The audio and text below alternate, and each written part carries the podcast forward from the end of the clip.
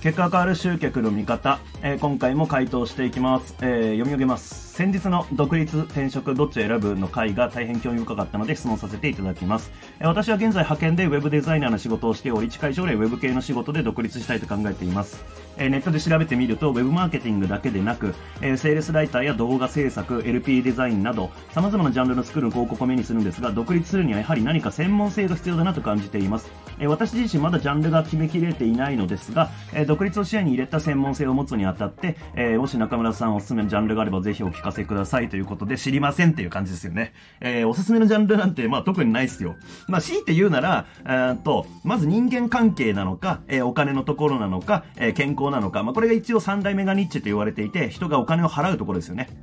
は、そういう市場だって言われてます。えー、お金に関わるところ、えー、人間関係に関わるところ、健康に関わるところ。このジャンルあたりが、えー、まあ、人お金払うんで、市場として攻めるんだったらそこはいいんじゃないっていうのがありますと。ただ、まあ、わかんないですよね。うん、なので、おすすめとかはないです。で、うんと、そうだな、この手の質問が結構最近増えてるんですよね。独立するにあたってどうのこうのっていうとこなんですけど、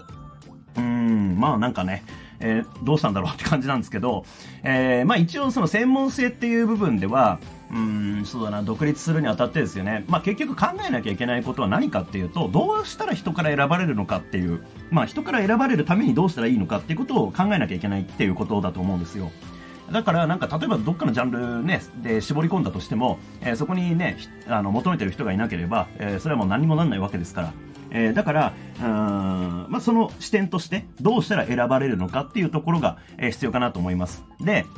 えー、まあ今回ので言うと、ウェブデザイナーの仕事をしてるってことなんで、まあそのデザイン系ですね、ウェブデザイン系の、えー、ところで言うと、うんと、〇〇ができるウェブデザイナーを目指すのか、えー、〇〇専門のウェブデザイナーを目指すのか、まあこのあたりが、あのポイントになってくるかなというところなんですよね。で、まず〇〇ができるっていうのは何かっていうと、うんそれこそこの質問の中で言うと、ウェブマーケティングができるウェブデザイナー。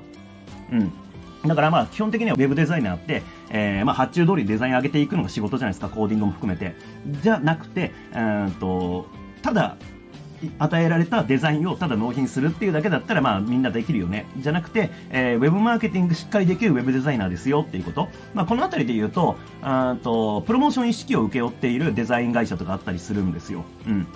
だからなんか、例えばプロダクトローンチやりたいとかっていうお客さんがいたときに、えー、それ意識全部できますと。うん。なんか例えばじゃあ動画の、えー、視聴ページも含めて、えー、LP もセールスレターもなんか説明会誘導のページも、えー、全部ワンセットでワンストップでいけますよみたいな。で、なんなら、あの必要であれば、あのね、組んでいるセールスライターがいるから、うん、例えばコピーを書くとか、動画のね、台本作るとか、そういったとこまで全部できますよみたいなところがあったりします。まあこれが何々ができるウェブデザイナーですよね。うん。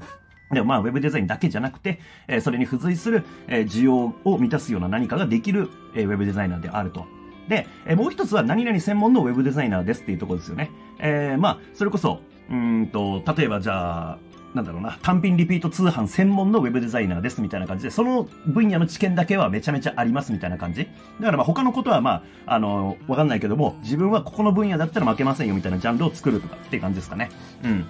例えば化粧品の、えー、専門のウェブデザイナーですとかね、あそんな感じで、えー、できる、っていうか領域を絞るっていうやり方、まあそんな感じで、あの、自分の専門性というかね、強みっていうのをこう見えやすくするっていうやり方があるかなっていうところですかね。あまあでもどうにしてもね、あの、ただデザインできます、で、コーディングできますだけだと、まあ当然ですけど、まああんまりなかなか需要ないですからね、需要がないわけじゃないけども、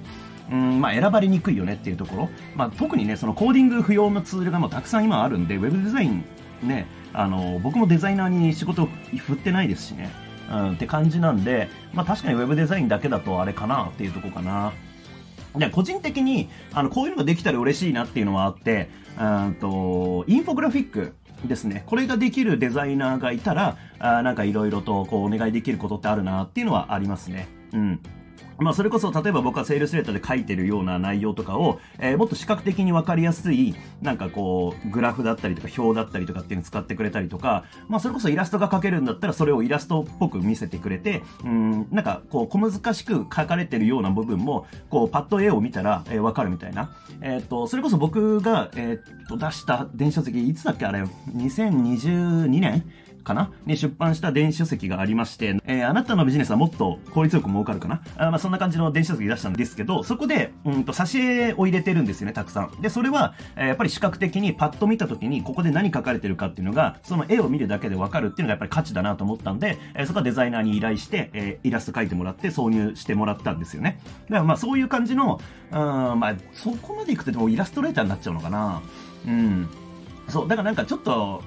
特殊な需要かもしれないけれども、そういったものって結構意外とだから特殊だからこそいないっていうのがあるんで、あの、一人勝ちしやすいかなっていうのはあったりしますよね。まあ、あとは、実現してないですけど、依頼してみたいなと思ってるのは、うんと、なんだっけ、イラストレコーディングだか、なんだかっていう名前だったと思うんですけども、うんと、要は例えば会議とか、えー、そういうセミナーとかに来てもらって、それをリアルタイムで聞きながらイラストにどんどんどんどん書き換えるみたいな、こう、スキルというかテクニックというか技術を持ってる人がいるんですよ。なので、えー、例えば僕がやったセミナーとかを、えー、全部その、なんか、なんちゃらレコーディング？で、絵に変えてもらったら、これかなりその、例えば PDF にそれをこうね、まとめるだけで、えー、簡単な振り返りの資料になるし、それ自体配るだけでかなりのね、えー、価値になるかなって思ったりとか、っていうところがあるんで、うんとちょっと話題はずれちゃいましたけども、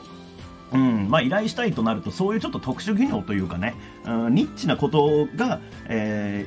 ー、必要かなって感じはしますよね。ただデザインできますよだけじゃなくて。うん、だからまあさっき僕が言ったようなインフォグラフィックだったりとか、まあちょっとイラストだったりとか、えー、そういうライブ